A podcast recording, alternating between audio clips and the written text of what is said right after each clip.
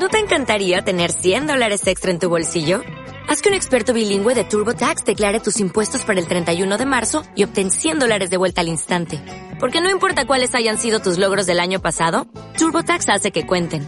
Obtén 100 dólares de vuelta y tus impuestos con 100% de precisión. Solo con Intuit TurboTax. Debes declarar para el 31 de marzo. Crédito solo aplicable al costo de la presentación federal con TurboTax Full Service. Oferta sujeta a cambios o cancelación en cualquier momento.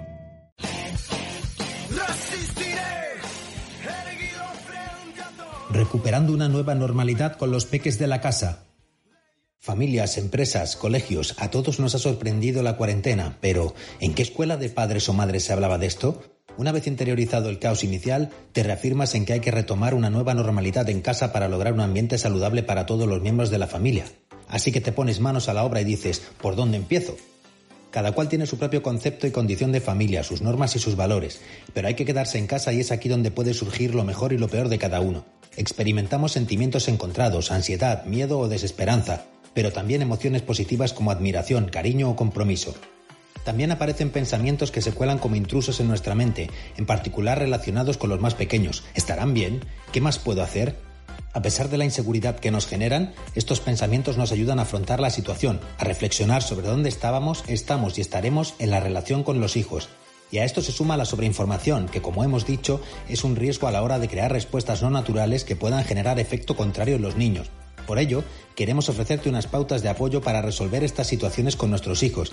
En todo caso, ten siempre presente un punto de partida, que somos su espejo y es importante dar ejemplo con nuestra conducta y nuestra palabra, porque ellos necesitan seguridad, cariño y límites para ser sanos y felices.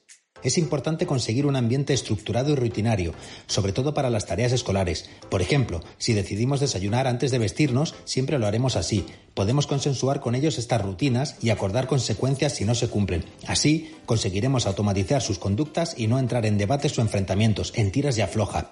Los límites impiden el cuestionamiento de las rutinas y para ello podemos ayudarles elaborando un horario en papel en el que se visualice lo que toca en cada momento.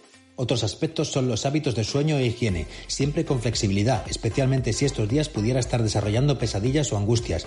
Es posible que quiera dormir con nosotros y pida quedarse por miedo. Y no pasa nada por acogerle en ese momento y hablarlo al día siguiente con tranquilidad. Esta situación es distinta y todo volverá a la normalidad poco a poco. Eso sí, evitemos siempre comportamientos y actitudes de lástima o sobreprotección que nos hagan ceder constantemente, puesto que viven en un aquí y ahora y unos minutos después seguro que se habrán olvidado. Hacerle saber por qué razón debe hacer algo de una determinada manera.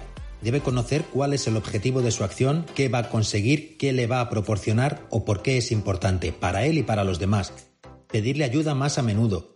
Es bueno que nos ayuden en ciertas tareas que sepamos que sabe hacer, como poner la mesa. Cualquier cosa cotidiana puede aumentar su autoestima y sentirse importante al hacer cosas de mayores.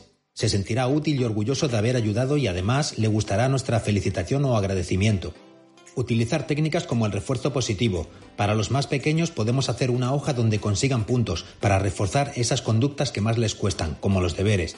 Esto es más útil que el castigo, ya que este además puede resultar contraproducente al percibir la reclusión pegado a ti como un refuerzo positivo.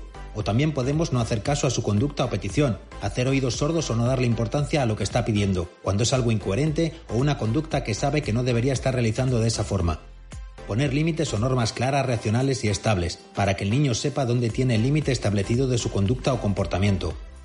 Buscar momentos para fomentar el diálogo y la expresión de emociones, que puedan hacer preguntas y respondérselas con sinceridad. Si no hablan, debemos buscar momentos para ayudarles a expresar lo que sienten y piensan. Somos su modelo, así que debemos intentar mantener la calma y no mostrar emociones como la ansiedad. Tenemos que hablar con ellos para que sepan que también sentimos esas emociones, pero que debemos aprender a gestionarlas y buscar soluciones en común.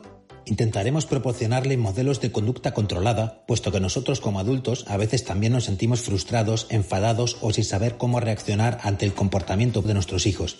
Es importante apoyarse entre progenitores o iguales y no mostrar conductas opuestas delante de ellos. Es positivo hacerles partícipes de la situación, por ejemplo, saliendo a aplaudir a los balcones o elaborando dibujos con mensajes positivos que podemos exponer en ventanas o enviar a hospitales ayudará a fomentar que hagan videollamadas con sus familiares y amigos, siempre siendo coherentes con el comportamiento previo al confinamiento y respetando sus deseos.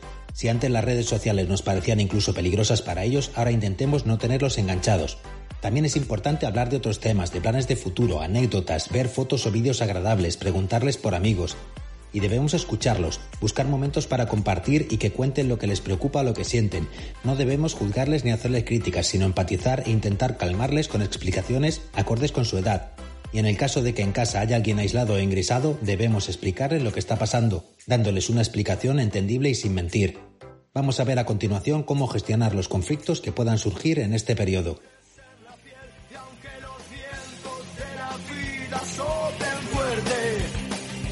como el